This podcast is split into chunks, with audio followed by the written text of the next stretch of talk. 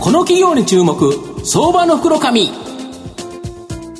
このコーナーは企業のデジタルトランスフォーメーションを支援する IT サービスのトップランナーパシフィックネットの提供を財産ネットの制作協力でお送りします。ここからは相場の福の神財産ネット企業調査部長藤本信之さんとともにお送りします。藤本さんこんにちは毎度、相場の福の神こと、藤本でございます。よろしくお願いします。お願いいたします。やはり、あの、赤ちゃんって非常に可愛いっていう形でですね、はい、その、今回はですね、この赤ちゃんに関するビジネスをされている企業、ご紹介したいなっていうふうに思います。はい、で、今日ご紹介させていただきますのが、証券コード7096、東証グロース上場、ステムセル研究所、代表取締役社長の清水隆文さんにお越しいただいてます。清水社長、よろしくお願いします。よろしくお願いいたします。よろしくお願いします。ステムセル研究所は東証グロースに上場しており、現在株価5270円、1単位53万円弱で買えます。東京都港区新橋にですね、本社があり、再生医療や細胞治療を目的に、再体血由来の幹細胞の分離と保管事業、また幹細胞に関する研究開発を行う、ほぼオンリーワンの日トップ企業になります。まあ、御社は民間再対決バンクのパイオニアということなんですけど、再対決ってちなみに何なんですか？あ再対決はですね、はい、お母さんと赤ちゃんをつないでるへそのはご存知ですよね。へそのの中を。カピカピのやつがそうです、そうです。はい。あの、その中を流れてる血液なんですね。はい、それを再対決と呼ばれる。実はそれ100%赤ちゃんの血液、お母さんの細胞ではなくて赤ちゃんの血液なんですね。なるほど、そうなんですか。はい、赤ちゃん本来の自分の血液とそうなんですいうことなんですか。はいで、えっ、ー、と、これ、なんか御社は冷凍保管するということなんですけど、これなんか取っておくと、い。いことあるんですか、そうなんです。まあ、いいことあるから取ってるんだと思うんですけど。あの、冷凍保管、まあ、液体窒素の、うん、まあ、超低温保管になるんですけれども、はいうん、再対決の中には、再生医療、はい、今、まあ、いろんなところで聞く言葉だと思うんですけど、再生医療に有用な幹細胞と呼ばれるものがたくさん入ってるっていうことが近年の研究で分かってきてるんですね。で、まあ、我々は、その小児の病気、例えば脳性麻痺とかですね、はい、まあ、えっと、病気ではないんですけれど、自閉症さんとかですね、そういったもので、えーと、治療法、有効な治療法がない、薬とかがないものに対して、その細胞を投与することによって、改善を試みる、はい、こういうお仕事をさせていただいてるんですね。なるほど。で、それ以外もあれですよね、いくつかなんか今後、まあ、発展しそうなものもあるっていうことですよね。そうですね、幹細胞、細胞を使ったお仕事って今、非常にあの研究、世界中で広がってまして、他にもいろいろな病気に対して今、あの臨床研究が行われてます。また、あのまあ、化合物、薬で治らないものに対して、うんうん、まあ細胞でアプローチするっていうのは、これから、まあ、より広がってくるんじゃないかなっていうふうに思ってます。ちなみに保管にはどれぐらいの費用、御社でかかるんですか、はい、10年間保管していただいて、初期費用と保管費用すべて含めて25万円くらい、大体月換算すると2000円ちょっとぐらい、うん、そんな、はい、イメージですね。だもう赤ちゃんが生まれる前に、これ、予約しとかなきゃいけないっていうことですよね？そうですね、あ基本的には事前に、えっと、申し込みしていただいて、専用の採取キットがありますので、それを準備しないといけないんですが、ただまあ、あの参加さんによってはですね、あの予備キットっていうのを置いていただいてて、うん、まあ、やっぱり私やりたいっていうお母さんも時々いらっしゃるので、そういう時も対応できるようなクリニックもあります。なるほど。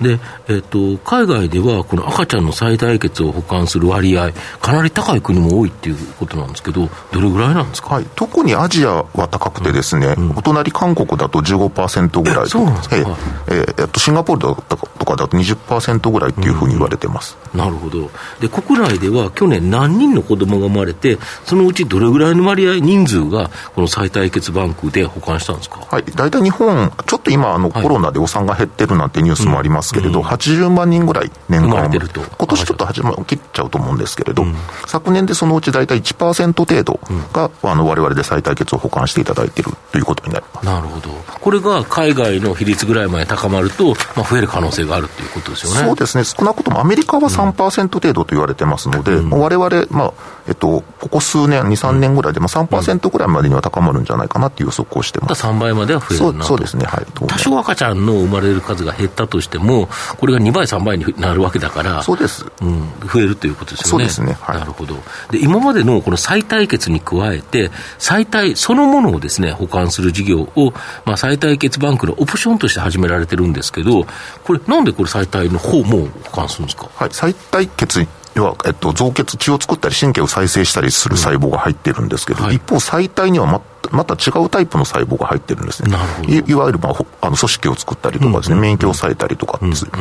なので、再体血と、最大、これ両方保管していただくことで、はい、そう別の使い道があるので、まあ、より幅広い用途に備えることができるっていうので、すでにまあ、海外では、最大血バンクをされている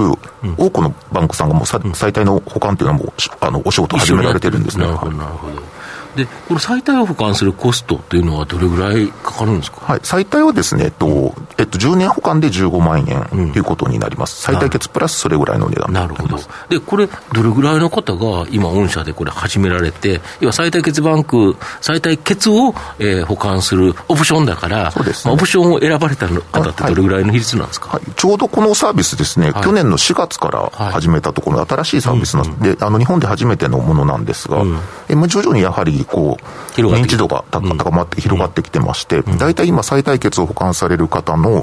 約4割の方が再タイム保管されるっていう。そうすると合計でいうと40万円ぐらいのコストとそうですね。そうですね。10年保管していただいて、それぐらいっていう感じになります。なるほど。で、前期は2020年3月期の経常利益2億1200万から、まあ、今期は3億4100万予想と、利益は急拡大する予定で、まあ、先月発表した第四半決算でも、まあ、前年同期ほぼ倍というような、非常に高決算なんですけど、この要因って何があるんですか、はい。まあ、あの認知度が高まってきてですね、うん、あのニーズが増えてるっていうこともあるんですが、われわれコロナの時にですね、マーケティングのあの方法をえっと、少し、えっと、増やしまして、はい、従来はその参加さん、はい、施設に行って、まあ、我々がリアルでえあのご紹介させていただくっていう方法だったんですが、うん、まあ、一方、そのコロナであのあんまり施設は行けないっていうまあ、そうですよね、まあ、今いわゆるデジタルマーケティングですネットの広告とか SNS とか、そういったことに力を入れてきたんですね。うん、そこはまあ功を奏して、うん、まあ、足元少しコロナも落ち着いて、施設に行けるようにもなってきてますし、それがまあ相乗効果で今、非常に保管数が増えてるっていう状況です。なるほど。で、また今後は現在のこの再体、えー、再対決の保管事業をベースにされて、まあ、赤ちゃんに関するような事業、まあ、M&A、さまざ、まな新規っていうような新規事業として考えられてるとか。そうですね。我々のやはり強みがどこかって考えるとですね、うん、全国2000箇所ぐらい、あの、お産の施設があるんですが、そこにまあ我々、あの訪問できるっていう一つの強み、インフラを持ってる、ネットワークを持ってるという強みがあります。そこには毎年80万人、まあ、ちょっと減ってもまあ70万人強ぐらいの妊婦さんが新たに、うん、えー、毎年来るんですもんね、新しいお客様が。来られる。そこはまあ我々は実はマーケットとして捉えてまして、うん、そこにまあ再対決、うん、えー、再対というサービスを始めたんですが、うん、その関連する事業ですね、はい、え妊婦さんとか、お子さんとかですね、そういうところは新しくできるサービスを我々導入するのにコストがかかり、マーケティングコストもかかりません。さらにそういうところでお仕事されているところ、会社さんとシナジー効果っていうのが必ずありますので、そういう意味では、まあ、業務提携とか資本提携とかっていうことも視野に入れて、えっと、いろいろやってるところです。なるほど、改めて御社の成長を引っ張るものを教えていただければと思うんですが、はい、まさに今の、えっと、細胞版、再対決バンクの仕事を、この浸透率を増やしていく、うん、今1%っていうのを、まあ3%、5%、10%、うん、もうこれはあの我々ほぼ100%シェアを持っている会社ですので、うん、まあ、純粋にもう3倍、5倍、10倍ってなっていくわけです、ね、まあ、ここはもう道筋が見えてますので、ここを丁寧にやりながら、先ほど申し上げた周辺の企業、はい、ここにえー、投資をして、開発をして、うん、横にも広げていくと、で、まあ、縦にも分厚くしていくと。いうことで、まあ、飛躍的な成長につながるんじゃないかなというふうに思ってます。なるほど。これあの、えっと、すごく伸びてきている、であのシェアほぼ100%っていうか、あのなんか良さそうな仕事だからやってみようっていう、なんかあの大資本の方々が来たりしそうな感じがしないではないですけど、このあたりっていうのはどう？そうなんですね、とはいえ、やはり少しあの難しい仕事ではあるんですね、はい、やはりお産っていうのは、あの24時間365日、いつ生まれるかわからないっていうのと、はい、それを日本全国をカバーして、はい、やはりあそこはできるけど、ここはできないっていうのだと、やはりそのサービスは成り立たないです。われわれのように、まあ、沖縄から北海道まで、すべての施設さんで、うん、あの血液細胞ですので、一定時間以内に処理しないと、やっぱり細胞死んじゃうわけではないですね。うん、国際ルールであの48時間っていうルールがあるんですが、その中に回収もしてきて、細胞分離もちゃんとして、凍結保管をする。このインフラはすごく重要な、なかなか整備できないインフラなんですね。あともう一つ重要なのは、やはり長期保管、10年、20年、もしかすると一生間、一生保管することになるかもわかりません。ここでやはり重要なのは信頼だと思うんですね。我々今第24期目なんですけれど、まあ、24年か少なくとも無事故でしっかり保管をさせていただいていると。そこはまあ、あの、ドクター方との大きな信頼関係が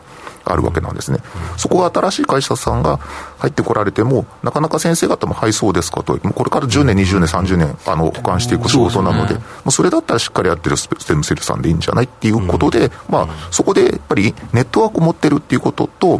実績があるって、この信頼感で、まあ、今のポジションがあるというふうに考えています。まあ、そうですね途中に入ってきて、あなんかもそうなので、やっぱりやめたって話にはちょっと困っちゃいますよね。やめて、あれ、溶けちゃったと言われたら困っちゃいますよね。そうなんですよね。実際そう、そういうふうになったら困るので、まあ、今、厚生労働省は一応、あの、届け出制度にしてですね、再再対決、血液を使う仕事は届け出してくださいっていうふうになって、まあ、監視もウォッチもされてるんですね。でもそれぐらいやっぱり慎重に扱わないといけない仕事なので、そうですよね。まあ、そんなの、パッとやって、あの、あの、あるから、まあ、ビジネスになるからやろうっていう意味ではなかなかできない信頼関係でやっぱりネットワークが必要な。もういただちょっと細かい話で気をつけですけど、ええ、ほぼ100%ってのは、どっかをやってたりしてるところそうあの会社としては、われわれだけなんですね。ですね。はい、ただあの、えっと、もう一、一社というかですね、あの、臨床検査会社さんの一部門で、あの、試験的にされてるあのケースがあってですね、年間まあ、あの10件もないぐらいの、あの周りの方のやつをお手伝いされている。と、それも一応厚生労働省に届け出してありますので、それを厚労省のあの統計から見ますと、われわれが大体99.9何パーセントになるので、なんでほぼというふうになるわけなんです、わ、かりました、ありがとうございます。はいまあ、最後まとめさせていただきますと、まあ、子どもの将来のもしものです、ね、病気の時に役立つ可能性のある再対決保管は、まあ、今後日本でもですね、認知度が向上すれば、まあ、もっと広がりそうだというふうに思います。まあ、子どものもしもの際に備えての保管は、親が子どもにしてあげることができる最初のですね、大きなプレゼントだと思います。まあ、日本ではまだ認知度が低いため、世界とは比べると保管事業の保管率、これは低いものの、逆にそれはですね、ステムセル研究所にとっては大きな伸びしろだと思います。再体と再体血の利用の範囲が、まあ、研究開発の進展によって広がることは、保管率の上昇につながり、まあ、オンリーワン、ほぼオンリーワン企業として大きな成長を期待できると思います。じっくりと中長期投資で応援したい相場の福の神のこの企業に注目銘柄になります。はい。今日は証券コード7096東証グロース上場ステムセル研究所代表取締役社長清水貴文さんにお越しいただきました。清水さんありがとうございました。ありがとうございました。どうもありがとうございました。藤本さん今日もありがとうございました。企業のデジタルトランスフォーメーションを支援する IT サービスのトップランナー東証スタンダード証券コード3021パシフィックネットはパソコンの調達、設定、運用管理からクラウドサービスの導入まで、企業のデジタルトランスフォーメーションをサブスクリプションで支援する信頼のパートナーです。取引実績1万社を超える IT サービス企業、東証スタンダード証券コード3021パシフィックネットにご注目ください。この企業に注目、相場の袋紙。このコーナーは企業のデジタルトランスフォーメーションを支援する IT サービスのトップランナーパシフィックネットの提供を財産ネットの政策協力でお送りしました。